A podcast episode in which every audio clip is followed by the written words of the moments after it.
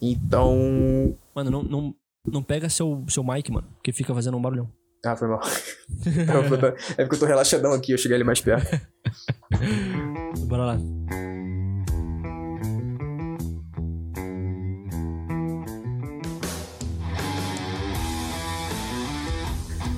Bom dia, boa tarde ou boa noite, começando mais um episódio do nosso podcast Dois Goles de Ciência comigo, Bernardo Lima e com o Lucas Ribeiro.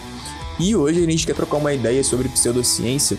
O Lucas hoje fez um post bem legal sobre isso, que curtiu bastante, o pessoal ficou bem interessado, quis saber mais, e a gente tá aqui agora gravando para vocês. Vamos trocar uma ideia sobre isso, bem, bem descontraído, dar uma contextualizada no que é ciência, no que é pseudociência, por que, que a gente deve confiar na ciência, por que a gente deve desconfiar da pseudociência, enfim é, trazer um contexto legal para vocês sobre isso e espero que seja útil.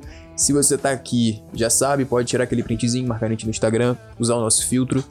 Enfim, e obrigado por estar aqui ouvindo a gente hoje é mais uma vez. Manos, bem-vindos ao episódio do podcast. É, eu acho que é legal a gente começar falando que a gente sabe que a ciência é falha, a gente tem essa, essa noção. A gente sabe que a ciência tem problemas e que conceitos mudam ao, ao longo do tempo. Mas apesar da ciência ser falha, ela é simplesmente a melhor coisa que a gente tem hoje, né? é, é o que é, é, o, é o melhor que a gente tem disponível hoje para a gente poder tirar alguma conclusão. E na área da saúde, eu acho que isso é importantíssimo, porque decisões erradas prejudicam a saúde das pessoas, podem até levar à morte, né? Então, a gente sempre tem que levar é, essa questão da ciência, da comprovação científica com muita seriedade, porque a repercussão disso na vida da, dos nossos pacientes são coisas muito sérias, né? Exatamente. Isso agora é muito mais visível pelo momento que a gente está vivendo. Infelizmente, a gente ainda está né, presenciando aí essa a pandemia do coronavírus. Né? O nosso podcast começou junto com a pandemia, praticamente, né? É, mas a gente ainda está passando por isso e muita controvérsia, muita polêmica envolvida por parte até de pessoas que não são da comunidade científica, né, de governantes, enfim. Uh, isso é muito visível, mas a gente pode pensar que a ciência, de modo geral, não só a ciência da saúde, foi o que trouxe a gente até aqui. Se você está ouvindo a gente hoje de um celular ou de um computador, enfim, se você está com fone de ouvido ouvindo a gente agora pela internet, é graças à ciência. Uh, tudo o que a gente tem hoje é por conta da ciência, né? Uh, senão nós seríamos seres semelhantes aos nossos cachorros, por exemplo. Uh, mas, pensando em contexto histórico da ciência e da saúde, se a gente pensar que hoje a gente consegue passar dos 70 anos, é graças à ciência também, porque antigamente a gente morria de qualquer infecção uh, por falta de tratamento adequado para isso, né? A gente pensar, por exemplo, no, no, no, Brasil, que é um país que ainda sofre, por exemplo, com parasitoses, uh, quando a gente pega, é, contrai algum parasito, de, é, algo do tipo, a gente consegue tratar com um medicamento de 5 reais, que é, por exemplo, o albendazol. Uh, provavelmente na época dos nossos avós isso não acontecia, as pessoas faleciam por algo que hoje pra gente é muito trivial. Então, assim, é, primeiro, como o Lucas falou, né, a ciência ela tem suas falhas, e inclusive é por isso que ela é ciência, porque ela é falha e ela é falseável, mas ela é a melhor coisa que a gente tem a, até o momento, né? O método científico atual, com todos os seus problemas, ele é o melhor que a gente tem atualmente. É, e é, é bom ressaltar exatamente, tipo, por isso que o Bernardo falou, a gente pode tirar a conclusão de que você não tem nada a ver com seu argumento ou no que você acredita ser certo pela ciência. Então, por exemplo, hoje, eu acredito que low carb não deve ser prescrita se você não tiver uma, uma, uma medicação para isso, seja terapêutica ou seja de, de preferência. Mas se os estudos forem avançando e a gente provar o contrário, provar que low carb é superior, eu não vou pensar duas vezes em abandonar a minha posição de hoje e partir para essa posição nova, porque a ciência muda e você não pode estar tá apegado ao seu, ao seu argumento, né? Acho que isso é uma das grandes diferenças, assim, entre a ciência e a pseudociência, é porque normalmente as pessoas se apegam muito ao argumento delas, então ela acredita em alguma coisa, essa coisa é provada errada de inúmeras maneiras, inúmeras vezes, ela continua acreditando e apegada e ela é, rebate qualquer outra. É, é, qualquer afirmação contrária, assim, mesmo que isso não faça sentido, né? Então, a ciência muda e, e quem é, é entusiasta da, da, é, da, ciência, quem é adepto disso, precisa mudar junto com essas evidências. Cara, né? perfeito né? isso que você falou. E é interessante a gente ressaltar que quando a gente fala que a ciência muda, é o método científico que muda, é a tecnologia que é criada pela ciência que avança, né? Os fenômenos sempre foram os mesmos. A forma que a gente tem de observar eles é, que vai mudando e vai se aprimorando ao longo do tempo, né? Por exemplo, quando a gente era criança, é, a gente devia ouvir dos nossos pais, eu ouvia pelo menos, que a gente só podia comer um ovo por dia, ou acho que duas, três vezes na semana, porque naquela época era um consenso de que o ovo aumentava o colesterol. O consumo de ovos aumentaria o colesterol. Isso não era uma mentira, era dentro da possibilidade de análise que a gente tinha naquela época, isso fazia sentido. Hoje, quando a gente consegue analisar uh, o método, quando o método científico se renova e consegue fazer análises mais profundas, mais complexas, a gente percebe que não é exatamente o ovo, é a forma de preparo dele, por exemplo, uh, é o consumo, o padrão alimentar associado, enfim. Uh, mas fato é que não é o fenômeno, não é o metabolismo que mudou, a gente só consegue analisar ele de uma forma melhor hoje. Então, é isso que é a renovação da ciência, é por isso que o conhecimento científico, ele, ao longo dos anos, vai se tornando obsoleto, porque a gente vai conseguindo analisar as coisas de forma mais ampla, de forma mais aprofundada, e consegue ter observações melhores sobre os fenômenos que sempre existiram. Perfeito, cara, perfeito. É justamente esse avanço da tecnologia que permite a gente fazer uma ciência melhor, eles vêm da ciência, né? Então, a gente fala de, sei lá, microscopia, por exemplo, é uma coisa que a tecnologia avançou absurdo, se você for ver nos últimos 50 anos, é uma coisa tipo assim. É uma coisa é, exponencial a capacidade que a gente tem. A gente tem de análise, de epidemiologia, de, de grana mesmo para fazer estudos grandes e, e, bem, e bem controlados, né? E aí que a gente vem, é, acho que dentro da nutrição, onde a gente pode observar isso melhor é essa mudança mesmo, né? Essa demonização das gorduras que, que a gente tinha antes e agora é, isso é visto de uma maneira um pouco é, é diferente, assim, né? As gorduras não são tão demonizadas quanto, é, quanto eram antigamente, mas era, era o melhor que a gente podia fazer é, na, é, naquelas Exatamente, condições. é. Por exemplo, se a gente pensar a nutrição de 10 anos atrás, a gente tinha coisas muito preto no branco, assim, né? Gordura faz mal, uh, carboidrato faz bem, proteína faz crescer músculo, e hoje a gente, conforme isso vai avançando, o método científico vai se renovando e se aprimorando, a gente começa a perceber que isso, é, contextos gerais, assim, é, coisas muito pontuais, elas não, talvez não vão influenciar nem tanto, né? A gente tem que pensar num contexto, tem que pensar um pouco mais em detalhes, mas uh, isso não quer dizer que antes as pessoas estavam erradas em falar que a gordura era ruim, mas pela possibilidade de observação que tinha na época, isso fazia sentido. Hoje a gente consegue observar mais contextos, consegue pensar em N, N N contextos, N abordagens, N ambientes dif diferentes que podem levar, por exemplo, à saúde ou à doença, a um desfecho ou outro.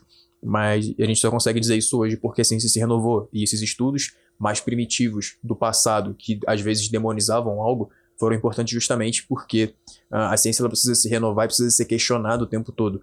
Algo que é estabelecido pela ciência precisa apanhar até que se torne ciência melhor. Então, Uh, mesmo esses estudos mais ultrapassados, mais antigos, eles têm uma importância muito grande. A gente não estaria aqui enquanto ciência hoje se eles não tivessem existido, se eles não tivessem sido feitos. É, é, e até agora a gente falou só do lado bom, assim, né? Do quanto a gente evoluiu, do quanto a ciência melhorou é, a nossa qualidade de vida e de, quão, e de quão benéfico isso é para a sociedade como um todo. A gente tem o lado da contramão ali, né? O lado que vai na contramão desse, desse avanço, desse progresso, que são as pseudociências, que são essas atividades que usam o nome da ciência para se propagar, né? Pelos, é, alguns indivíduos propagam isso como se fosse ciência, como se fosse provado, como se fosse certo. Mas quando você pega para analisar isso com um olho mais crítico, quando você vai olhar mais de perto, você percebe que não é bem assim. Que esses que às vezes esses, essa quantidade enorme de estudos que, que essas pessoas alegam não existe, ou que os, os estudos que existem não são tão bem controlados assim, tem muitos fatores de confusão. É, então isso não respeita os princípios da ciência, né, Bernardão? Exatamente. É, uma coisa muito importante nisso também é pensar na democratização da ciência. Ainda que a ciência hoje ainda seja muito elitizada, ela é, está mais próxima da gente do que estava há alguns anos atrás. Então, antigamente, você tinha estudos, vamos dizer, o grosso da ciência, dos estudos publicados, eram estudos de melhor qualidade, porque era muito difícil publicar um artigo.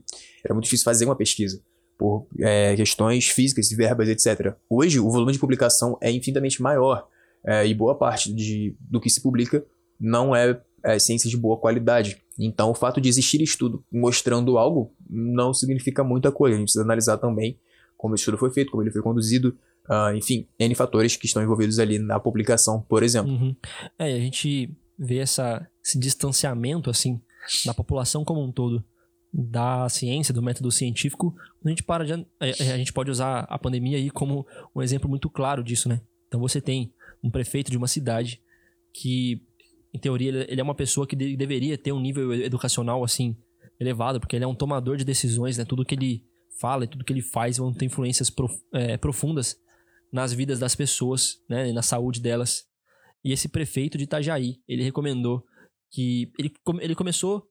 É, querendo tratar e, inclusive, distribuiu para a população homeopatia para prevenir e tratar a Covid-19.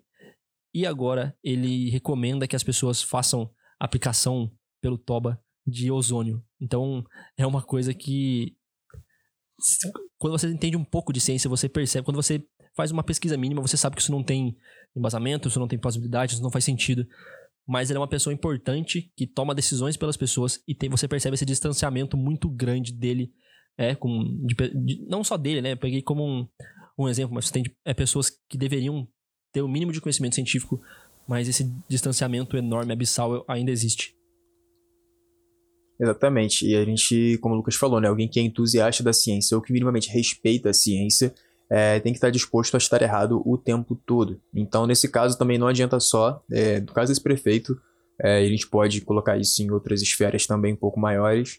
Não adianta só ter uma equipe de cientistas. O cara precisa confiar nesses cientistas, precisa confiar na ciência, porque é, provavelmente essa decisão desse prefeito foi dele, assim. Eu acho que dificilmente algum profissional de saúde sério iria aprovar esse tipo de coisa. E a gente vê também, ah, no caso da pandemia, infelizmente, ah, o nosso governo, de modo geral, nas esferas mai maiores, é, por exemplo, desconsiderando o que a Organização Mundial da Saúde é, mostra, enfim, o que os estudos científicos mostram, é, o que a boa ciência mostra em prol de crenças, uhum. por exemplo. Uh, por exemplo, a, a grande uh, o grande endeusamento da, da, cloroquina, a relativização do problema da pandemia em si, do, da, da, doença de modo geral. Isso é feito por desconsideração com a ciência. A gente não precisa entrar no mérito da, de quem é a pessoa que desconsidera, mas essas coisas só acontecem porque a ciência não é respeitada é, nessas esferas, não está sendo, infelizmente, no momento que a gente mais precisa da ciência e onde ela está mais trabalhando em prol da nossa melhora, né, enfim, da, uh, no caso aqui da, da pandemia. Não sei se ficou uhum. claro o que eu é, nesse caso, é, e nesse caso específico que você falou, da cloroquina, isso mostra uma coisa importante, um, um acontecimento que é recorrente, assim, com as, com as pseudociências, né, com, com esses métodos terapêuticos, né, pseudocientíficos, que é, olha, 100 pessoas tiveram essa doença, 90 pessoas tomaram e 89 se curaram. E você tem muitas condições, muitas doenças, assim, que elas entram em autorremissão, né? Elas, com o tempo, elas é, somem, elas de desaparecem. Então, se você tem um resfriado, por exemplo, é provável que se você não faça nada, você vai sarar do seu, do seu, do seu resfriado sem maiores complicações. Então, você tem o seu resfriado, em sete dias você está curado. Você pode fazer isso tomando nada, você pode fazer isso um tomando chazinho, água, você pode fazer isso tomando vitamina Exatamente. C, você pode fazer isso tomando qualquer coisa. Depois de sete dias você vai estar curado. Exatamente. Se você colocar 100 pessoas para tomar vitamina C, você pode chegar à conclusão de que vitamina C cura resfriado mas você não levou em consideração que as pessoas. É por isso que entra o método científico, maneira, a importância dele, para você atestar é, isso. Você, por exemplo, poderia pegar 100, 200 pessoas com resfriado, botar uhum. sempre tomar vitamina C, sempre não tomar nada, e ver é, qual grupo se curaria primeiro ou melhor. E aí a gente saberia, é, porque isso já foi feito, que não faria diferença entre os grupos e a vitamina C não tem efetividade para tratar resfriado, por exemplo. Isso aqui é um exemplo bem bobo que a gente tem, mas isso é, talvez seja o, sei lá, acho que a forma mais simples de fazer ciência é, por exemplo, ter um grupo intervenção, grupo controle.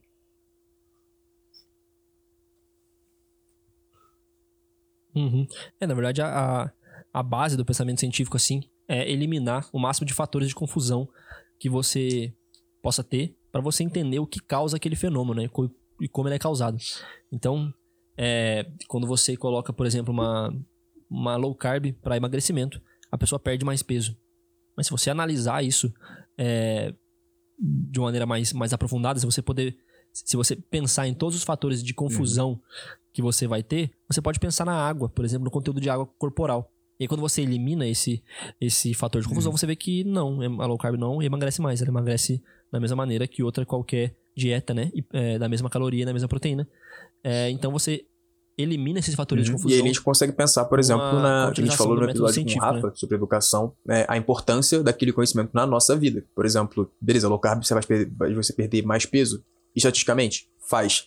Uh, clinicamente, esse, essa diferença em perda de peso ela é importante? Ela é vantajosa? Não, por quê? Porque boa parte disso é conteúdo de água. Então a gente precisa. Essas análises elas servem para a gente também entender uh, quais resultados são importantes, quais que a gente tem, tem, que levar em consideração e como a gente pode formar as nossas condutas. Uh, acho que é isso.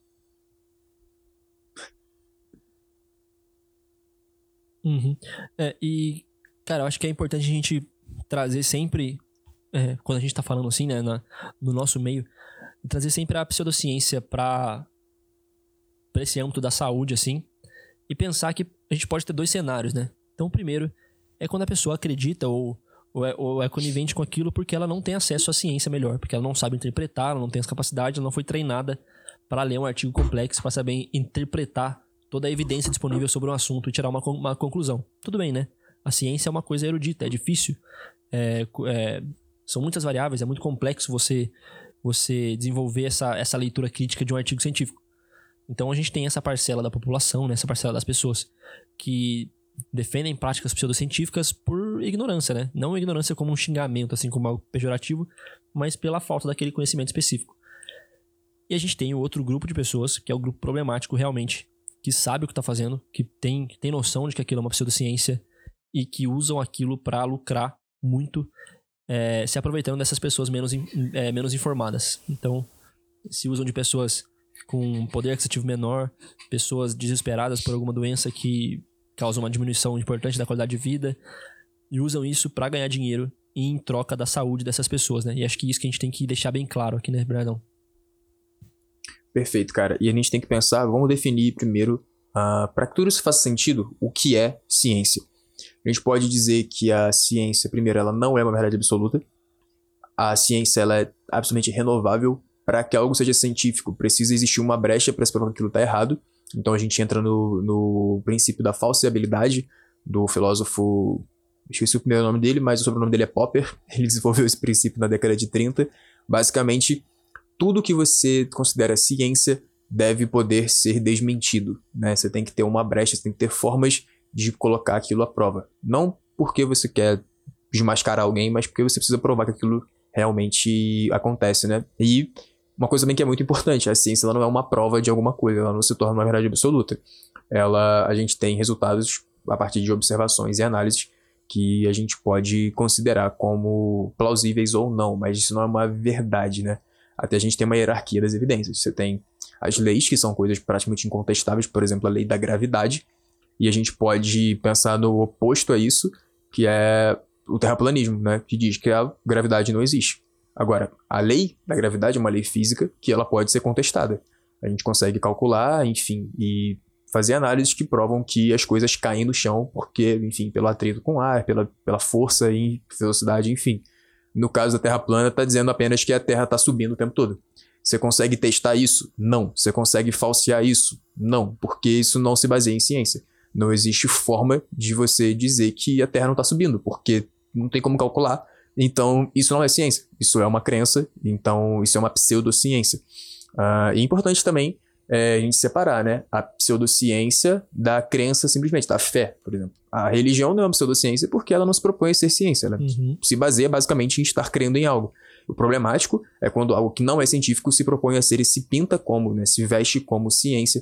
Por exemplo, uh, práticas que são comuns ainda no Brasil, como por exemplo a homeopatia, é, vou jogar a polêmica, a psicanálise, é, enfim, é, enfim, terapias alternativas de modo geral, a medicina tradicional chinesa se propõem como ciência, tentam passar pelo mesmo crivo do método científico, mas quando isso é posto à prova, elas é, enveredam para caminhos onde a ciência não se aplica, e aí elas são pseudociências. Então, quando você contesta uma pseudociência, né, um defensor da, da pseudociência, você tem aquela história do dragão na sala. Eu não sei se você já, já chegou a, a ler isso, o Brandon, mas eu li em algum lugar, não, não lembro é, é, exatamente onde foi. Então o cara chega pro outro cara e fala: Olha, tem um dragão aqui nessa sala. E, e o cara vai tentar provar que não tem. Ele fala: Não, mas eu não tô vendo. Aí você fala: Não, mas o dragão é invisível. Não, mas não tem cheiro. Não, mas o dragão não, não, não tem cheiro de nada. Ah, mas eu não consigo tocar. Não, mas o dragão não, não você não consegue relar a mão. Ele é, ele é no não ar. é assim. palpável. É. E aí você. Uhum. É, sempre que a ciência é um dragão conceitual, coisa, sei lá. É, exatamente. Sempre que você contesta alguma coisa, é, a pessoa que defende a pseudociência tem uma, tem uma contraprova para isso não é, para isso não poder ser analisado e testado e colocado à prova, né? Então, acho que é bem, bem, bem essa questão do, do dragão na sala que fala isso que o, que o, que o Bernardão falou, né? Que exemplifica. É, ele, você não consegue... A pseudociência, ela é basicamente algo que que se pinta como verdade absoluta, que você não, sei lá, toda vez que você tenta contestar aquilo, a pessoa arruma um jeito não muito racional de explicar como aquilo acontece. Agora, você tem, por exemplo, a religião, que se baseia em coisas que não se veem, coisas não palpáveis. E aí é religião. Nunca se pintou enquanto ciência. Então não é, é um problema, né? É, mas no caso, por exemplo, como eu falei, homeopatia, uh, enfim, a própria psicanálise, porque não é que ela seja ruim, por exemplo, é só porque ela não se baseia no método científico, se baseia nas teorias levantadas por Freud, que foi um, é, enfim, um autor. Mas é, é, isso, né? O problema da, da pseudociência é quando ela se pinta enquanto ciência, e por isso que ela é uma pseudociência ou uma paraciência, como, por exemplo, a ufologia. Uhum. É, e a, é, quem acompanha a gente sabe que a gente pega muito no pé disso, né? A gente fala muito mal, que a gente fala muitas vezes, né? Sobre pseudociências e. e, e é, realmente pega muito no, no pé disso. E pode pensar que. Olha o nome do podcast, né, cara? Dois goles de ciência não é à toa. Né? pois é, exatamente. E isso. E é uma escolha nossa sermos uhum. pessoas que é, confiam e baseiam a sua vida e o seu trabalho na ciência. Uhum. Coisa nossa também. É, e a gente pode pensar que, por exemplo, ah, a gente pega no pé porque a gente é chato, por exemplo. Porque isso não faz mal. Não, não necessariamente faz mal quando, é quando a gente pensa. Então, se a gente falar do exemplo mais clássico de pseudociência, que é a homeopatia, como que surge uma homeopatia? Você pega uma substância, né? Como que surge uma, um, um vidrinho de substância homeopata? Se você pega uma substância, dilui ela, né? Em 1%, então você coloca 99 partes de água em um, uma parte dessa sub, substância e vai criar essa, essa diluição 1. Aí você pega essa diluição 1 e dilui de novo em 99 partes de água em uma parte da solução. E faz isso várias vezes. E aí você chega ao ponto onde você não necessariamente tem uma única molécula da substância ativa nesse vidrinho que você comprou. Então, é, e aí quem defende a homeopatia diz que é, é, é, exatamente nesse processo de diluição, né, que você tem uma ativação da, da substância, ela vai exercer os, os seus efeitos. Mas na verdade o que você está comprando. Você vai se propagar no, no, no solvente ali, né? Que uhum. no caso é a água. Mas justamente para o método científico atual, é ali onde ela não funciona. Para a homeopatia, é exatamente ali que ela funciona. Então, é um contraponto. E por isso que ela é uma pseudociência. Uhum. É, então quando você está comprando aquele vidrinho de, de remédio, entre aspas, homeopático, se você for azarado, você está comprando um vidrinho de água. Se você for sortudo, você está comprando um vidrinho com uma única molécula da substância ativa que você queria comprar, né? Que teria algum efeito. Então a gente fala, mas por que você pega no pé de homeopatia, por exemplo? Se a pessoa está tomando água, não tem efeito nenhum. Isso não faz mal, se você analisar de uma maneira pontual ali, né? A pessoa, no máximo, vai ficar mais hidratada se ela tomar um pouquinho de, de remédio homeopático.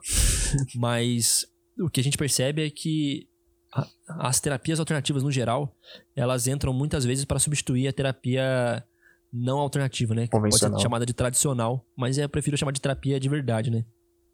Então, eu tive. Sim.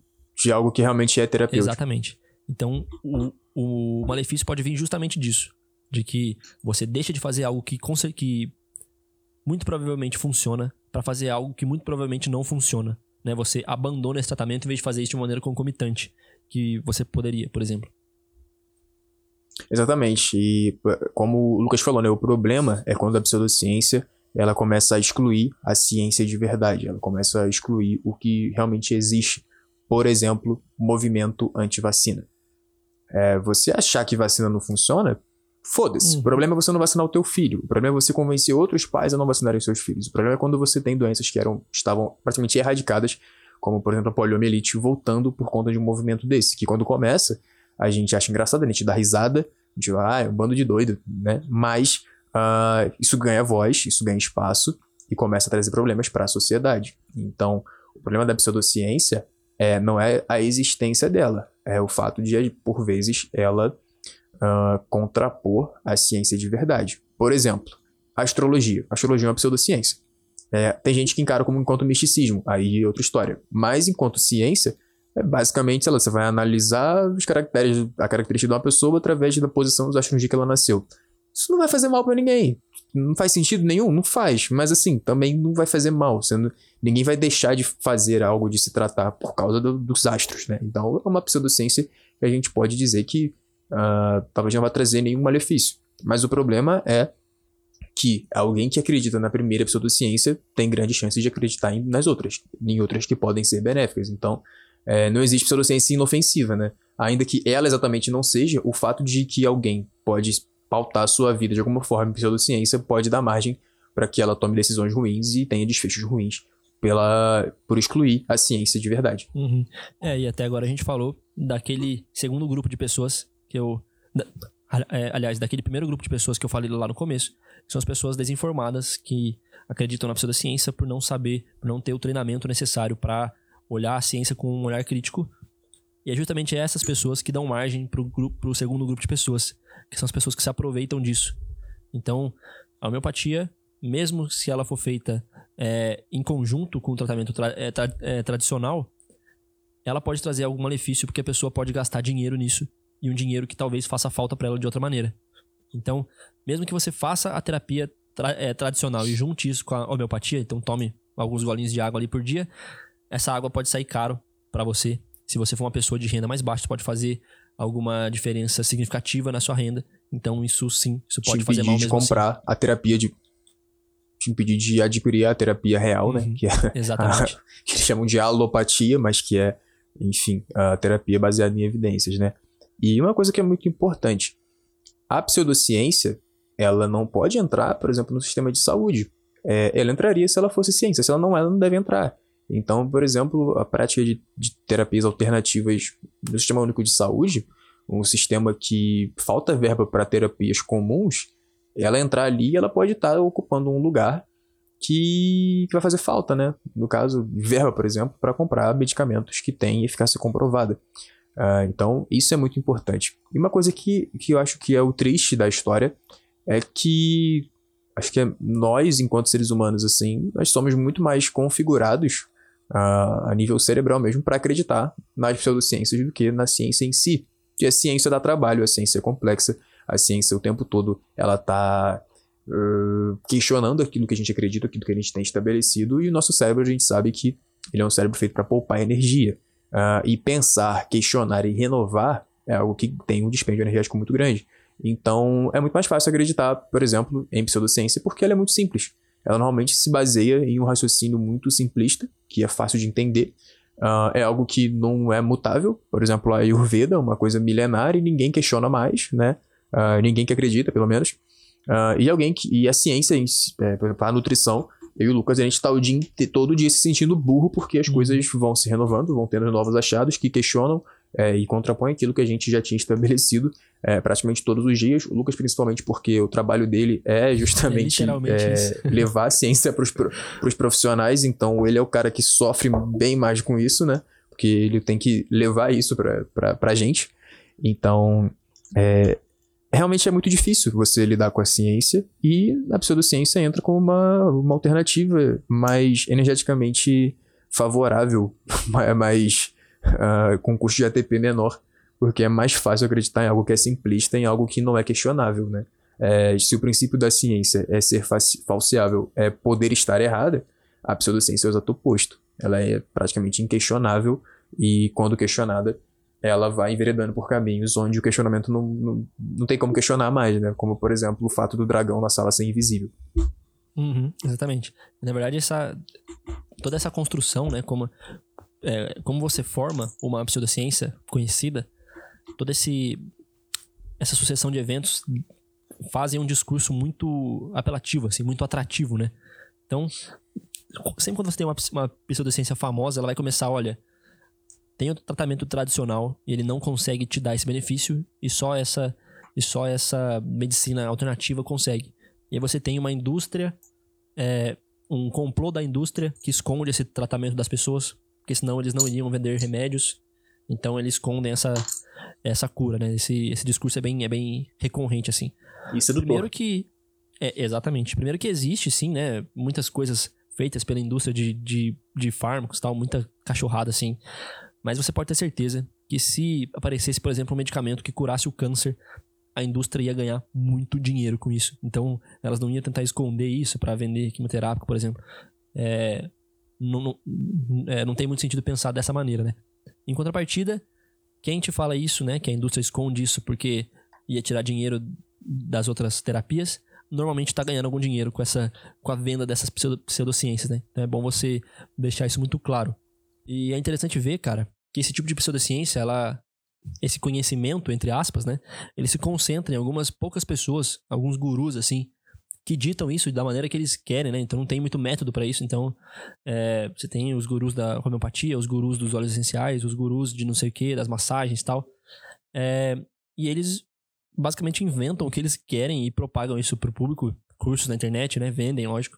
É, vendem materiais, vendem livros e eles vão criando, né? É, essas pessoas vão criando essas essas esses conhecimentos, entre aspas. Inclusive, eu estava assistindo um é, documentário do Netflix com a minha namorada ontem que chama é, O Poder da Cura. Não, é A Indústria da Cura, aliás. Né? É, a Indústria da Cura. Que mostra Participação especial essas... aí, né? Exatamente. que mostra essas pseudociências e como elas, elas surgem, como elas se mantêm. E aí nos Estados Unidos você tem algumas clínicas onde você pode fazer o water fasting, que é o jejum de água. E você se mantém alguns dias ali em jejum. Então você entra na clínica e planeja, ah, eu quero ficar tantos dias em jejum. E aí tem pacientes com câncer que vão fazer isso, pacientes com doenças intestinais, pacientes que simplesmente querem melhorar a sua saúde sem ter nenhuma patologia. E essas clínicas mantêm eles internados, né, num, num, num regime de internação ali. E mantém esses caras por dias, fazendo é, jejum muitas vezes sem, sem supervisão médica. Inclusive, tem casos de morte de pessoas que tiveram síndrome de realimentação depois e tal. Então, é uma indústria muito lucrativa e muito preocupante pra gente que é profissional Exatamente. Sério, né? E eu acho, Lucas, que o interessante disso é pensar uh, por que, que a pseudociência convence muita gente e a ciência muitas vezes não. Primeiro, a gente já falou isso no episódio, né? A falta de, de proximidade da comunidade científica com a comunidade leiga, né? Assim, pessoas que não lidam com a ciência diariamente. É, então, é muito difícil, às vezes, traduzir um pensamento científico para alguém que nunca teve contato com isso. E no caso de pseudociências, de coisas alternativas, é, é o oposto. Normalmente é uma linguagem muito simples e remete muito a um lugar seguro, um lugar comum, né? Normalmente terapias alternativas pseudocientíficas são naturais, né? Você vai lidar é, os florais, por exemplo, para tratar qualquer condição que seja, são plantinhas que a gente pode ter no nosso quintal.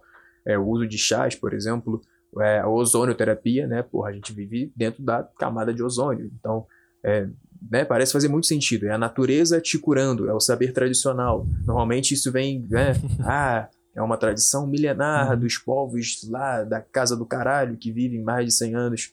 Então, assim, é, é muito bonito, é muito seguro e tem um apelo natural muito forte. E a ciência não, a ciência é difícil. A ciência ela tem uh, limitações, ela precisa de questionamentos. Uh, a gente às vezes se depara com um paper, por exemplo, e a gente olha para o gráfico e não entende porra nenhuma. É um é, ela tem uma complexidade. Exatamente.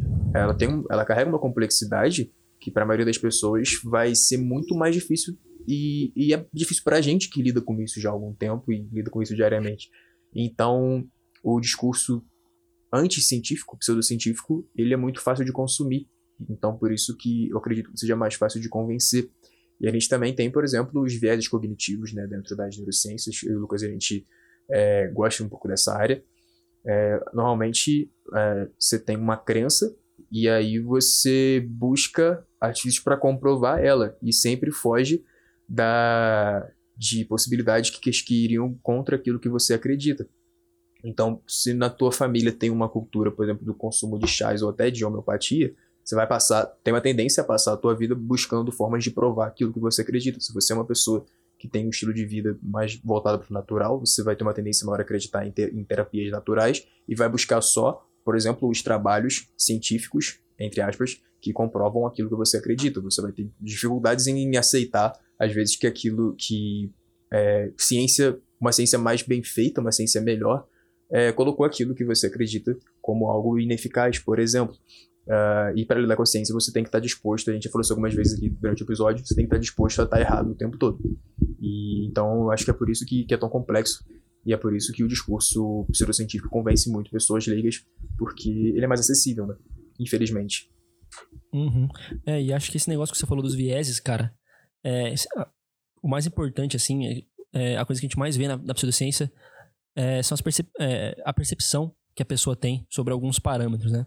Então tem uma, série Tem um. É, é, é uma série do, é, documental da Netflix, chama 100 Humanos.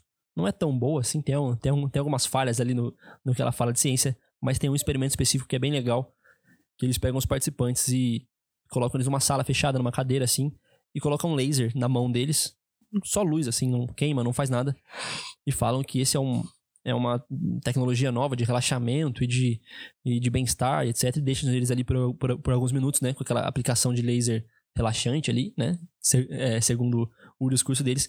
E quando eles entrevistam o paciente no final, o paciente fala: Não, me senti super, super relaxado, eu, eu, eu tô me sentindo super leve e tal. E isso é a percepção do cara, né? O laser não fazia nada, mas falaram para ele que aquilo é uma coisa que ia relaxar. E a percepção dele é de que aquilo realmente funciona e relaxou.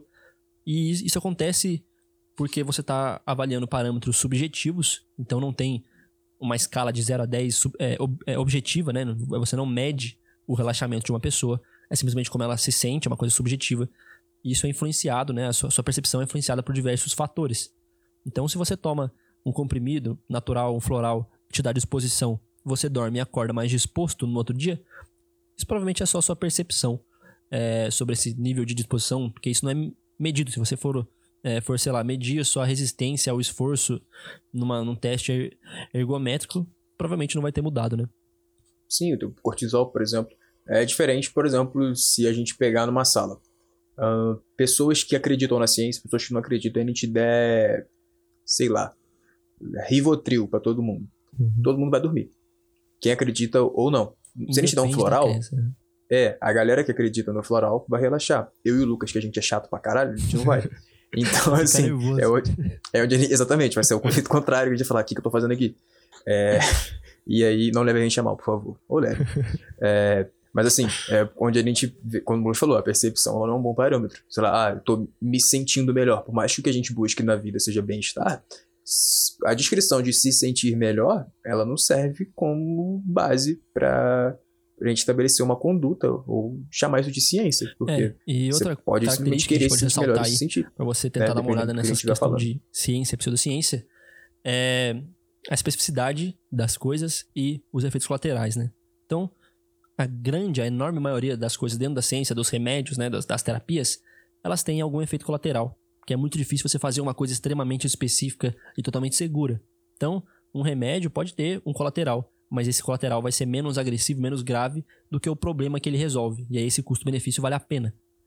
E outra coisa é a especificidade, né? Você não tem nenhum remédio sério, né? Nada da, é, nenhum fármaco da indústria farmacêutica que resolve dor de barriga, úlcera, dor de cabeça, é, câncer. No, é, não tem nada amplo assim. A gente tem uma certa especificidade, né? E essas são características dessas pseudociências muito marcantes, assim. Porque são coisas que uhum. não tem colaterais nenhum, né? E tratam tudo. Você tem um, uma coisa que trata desde dor na cabeça até câncer e Engravada, 100% das exatamente. coisas. Uhum. É, e assim, quando a gente pensa, por exemplo, na, nas terapias tradicionais, medicamentos, por exemplo, a gente tem efeitos colaterais que são provenientes de mecanismos que, que aquele fármaco altera. É, quando você pensa que um remédio natural, sem especificidade nenhuma, vai trazer o mesmo benefício sem alterar nenhum colateral, no mínimo ele não funciona, porque o colateral é justamente por conta da alteração daquele mecanismo. Então, é, não, faz muito sentido, por exemplo, se a gente pensar é, em, sei lá, aumentar a testosterona de forma natural. O benefício disso, se isso fosse possível, seria nenhum, porque os colaterais de testosterona alta são provenientes da testosterona alta e não da agulhada que você tomou. É, só usei esse exemplo para ilustrar porque é algo mais palpável no nosso dia a dia. Mas é, não, não tem como algo é, gerar um desfecho positivo sem nada em volta, assim. Pelo menos a, gente, a ciência ainda não chegou uh, nesse ponto. E alternativas naturais também não teriam o mesmo efeito. Se, uh, se eles fossem tão poderosos, eles teriam colaterais. E eles não têm justamente porque não são tão poderosos. Uhum. É. E a gente percebe que esse tipo de ciência se aproveita muito do desespero, né? De doenças incuráveis, de, de, de doenças graves, é, coisas que a medicina não oferece muito suporte, né? Não, a gente não, não alcançou essa capacidade ainda, e aí vem essas pseudociências e oferece. Então, autismo, por exemplo, é uma coisa que muitas, muitas pessoas procuram terapias alternativas. Câncer é uma coisa que as pessoas procuram muito e muito, né? Tive a oportunidade de trabalhar no. de fazer estágio, aliás, no Hospital do Câncer, no ICESP, né? No Instituto do Câncer do Estado de São Paulo.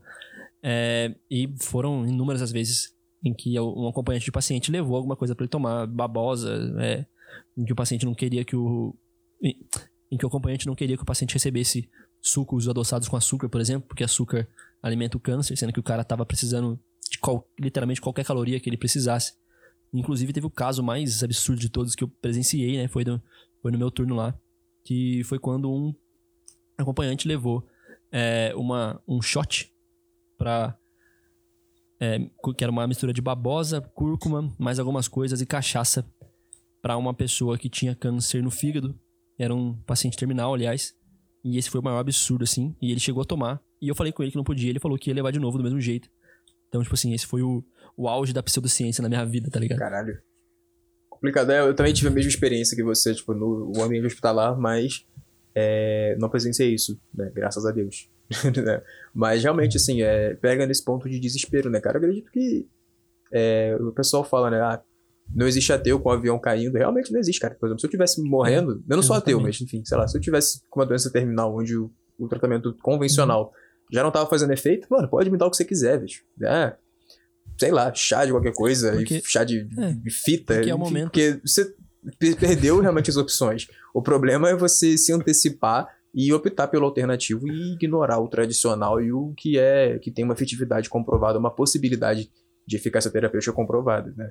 É, realmente, uhum. no, enfim, no é. momento é. de desespero é É o momento é, que você é compreensível. sai da racionalidade, né?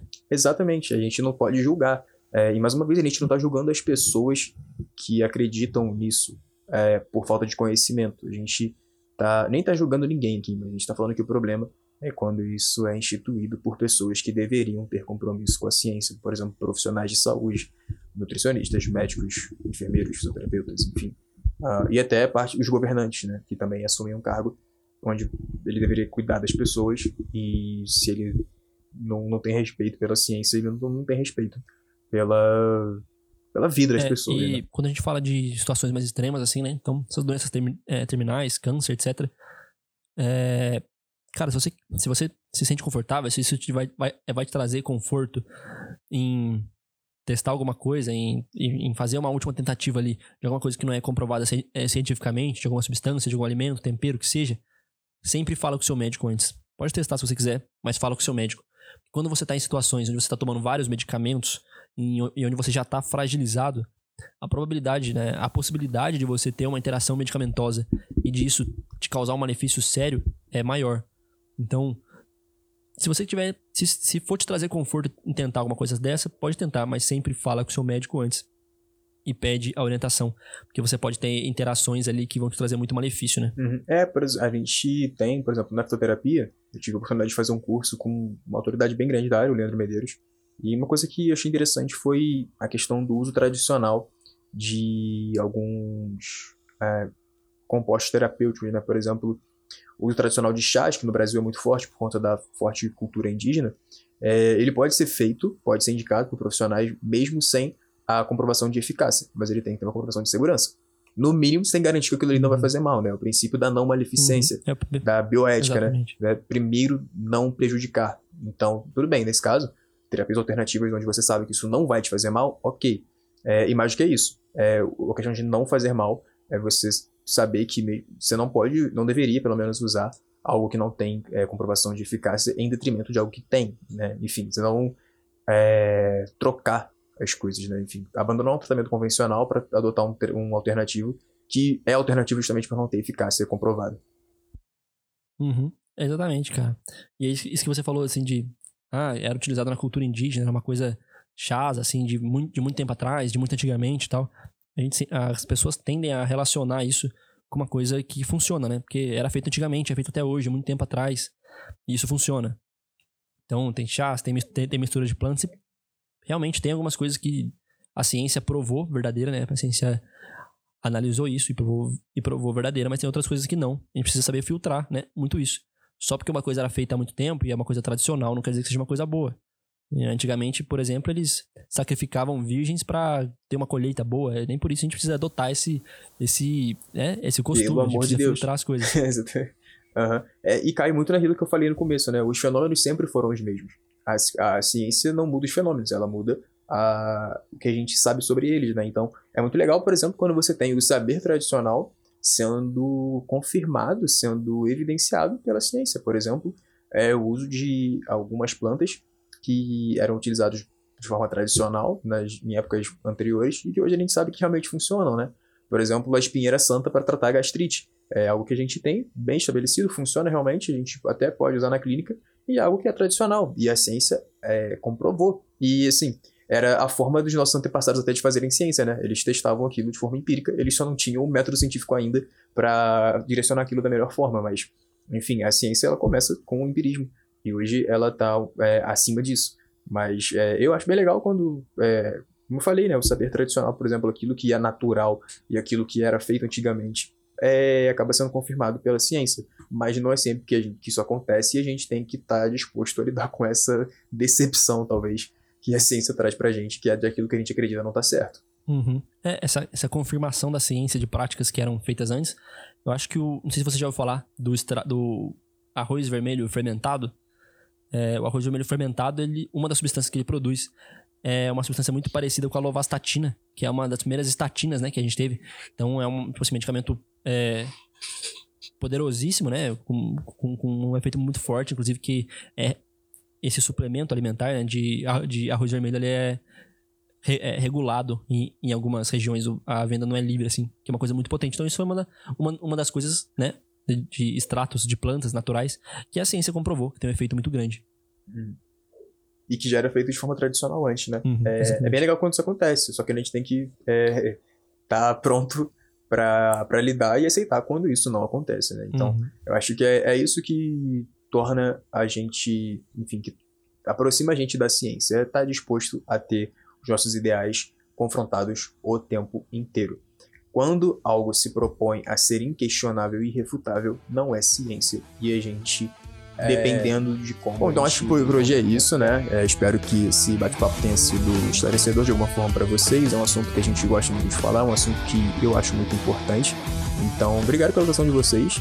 E, mesmo esquema do começo do podcast, é, permanece agora. Se puder fortalecer a gente compartilhando, marcando a gente lá no Instagram, ficamos extremamente agradecidos.